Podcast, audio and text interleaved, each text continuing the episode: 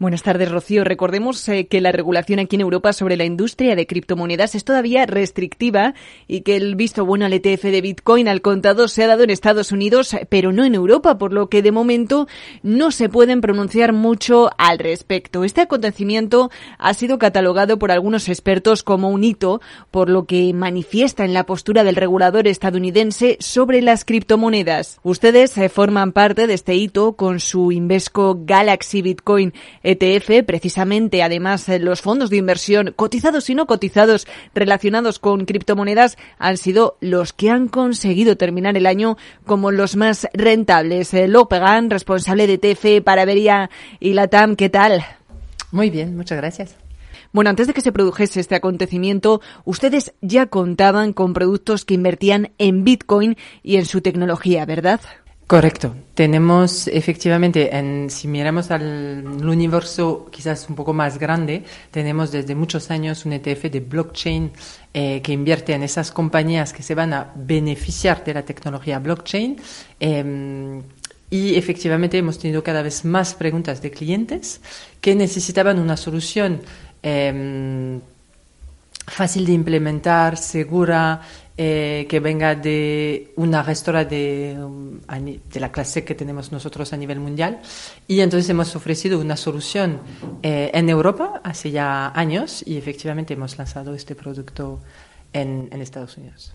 Vamos, que el principal mensaje al final es que aporta seguridad al inversor, eh, a todo aquel inversor en este caso que despierte un interés por este tipo de activos. El número de inversores en general que operan en España eh, a través de ETFs hemos visto que se va triplicando, en concreto desde 2020, una nueva ola de inversión que sobre todo observamos eh, que estaría más concentrada en los inversores más jóvenes.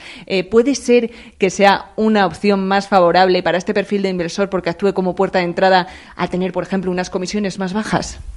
Totalmente. Yo creo que mm, en países donde la educación financiera es eh, quizás más elevada que en España, hablo de Alemania, Inglaterra, eh, vemos un crecimiento brutal de los ETFs con efectivamente esta generación más joven a través de plataformas digitales. Y es verdad que el ETF, al final, yo creo que dentro del sector de la gestión de activo, es el producto más innovador. Eh, poder tener un fondo que funciona como cualquier otro fondo, USIT, eh, pero que cotiza en la bolsa, que te da una transparencia total. Tú sabes en cualquier momento en qué está invertido tu, tu producto y a este precio tan competitivo, pues es una gran novedad y, hemos visto en esos países eh, los jóvenes invirtiendo más en ETFs. Yo creo que en España eh, todavía hay una gran delegación al banco por la gestión de su patrimonio y no sé si los jóvenes tienen tanto que invertir como en otros países. También hay un problema fiscal en, España que hace que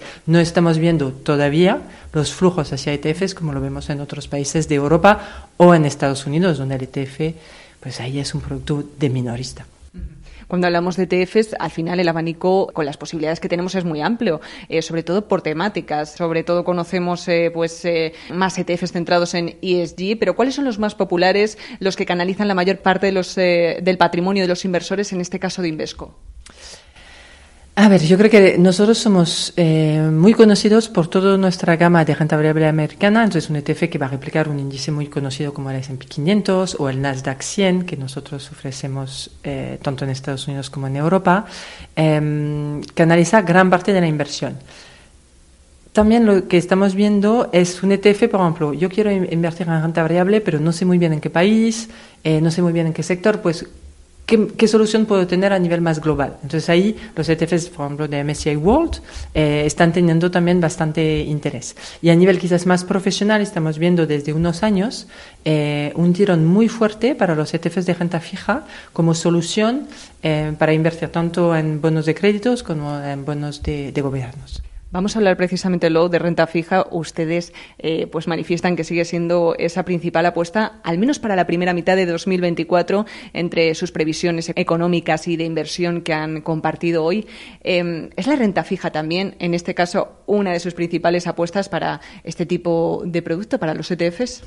Sí, estamos viendo bastante flujos en ETFs de renta fija corporativa e investment grade. Em, también aquí yo creo que en el fabuloso mundo de los ETFs estamos viendo bastante innovación dentro de los ETFs. Por ejemplo, em, pues yo quiero un ETF de coco solamente que invierte en coco.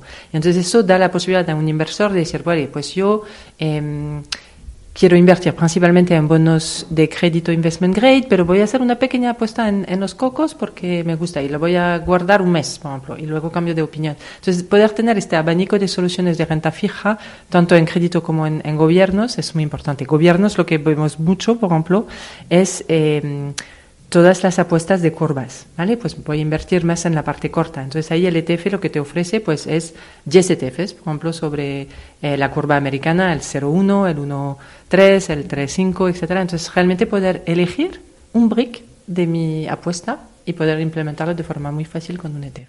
Si hablamos de asset allocation, eh, precisamente la renta fija fue una de las apuestas favoritas por parte de todas las gestoras de activos en 2023. Ha pesado en sus rentabilidades, em, de en cierto modo, a lo largo del ejercicio pasado. Muchas gestoras ya han reconocido que han pagado el pato.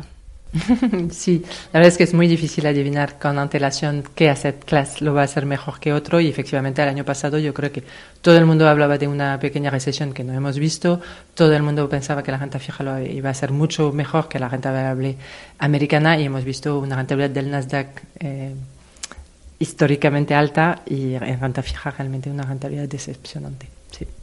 Esperemos que no ocurra lo mismo en 2024. ¿Van ya más prudentes en este caso? Eh, yo creo que sí, estoy escuchando, tanto Invesco como otras gestoras, yo creo que todo el mundo es, un poquito más prudente sobre lo que vamos a tener este año. Eh, vemos escenarios de bajada de tipos que yo creo que son bastante optimistas. Nosotros, por ejemplo, pensamos que llegarán un poquito más tarde y que habrá quizás menos recorte que lo que el consenso del mercado dice. ¿Qué expectativas tienen desde Invesco? ¿Les preocupa el crecimiento económico, el conflicto en el Mar Rojo?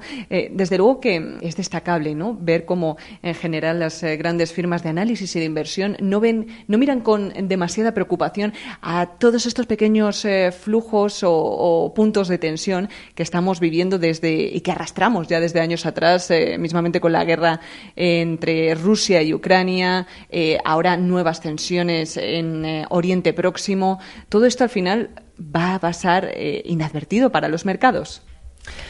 Pues es triste decirlo, pero sí que históricamente hemos visto que el impacto de esas guerras no tienen un impacto tan importante como uno lo podría pensar. Dicho esto, por supuesto, nuestra mente está con todas las personas que sufren en esos países y tenemos eh, nuestros analistas mirando muy de cerca este tipo de riesgos geopolíticos que podría tener un impacto a corto plazo. Luego, eh, Pegan, responsable de TFs para Iberia y Latam de Invesco, muchísimas gracias eh, por habernos atendido hoy en Capital Radio. Muchísimas gracias a vosotros.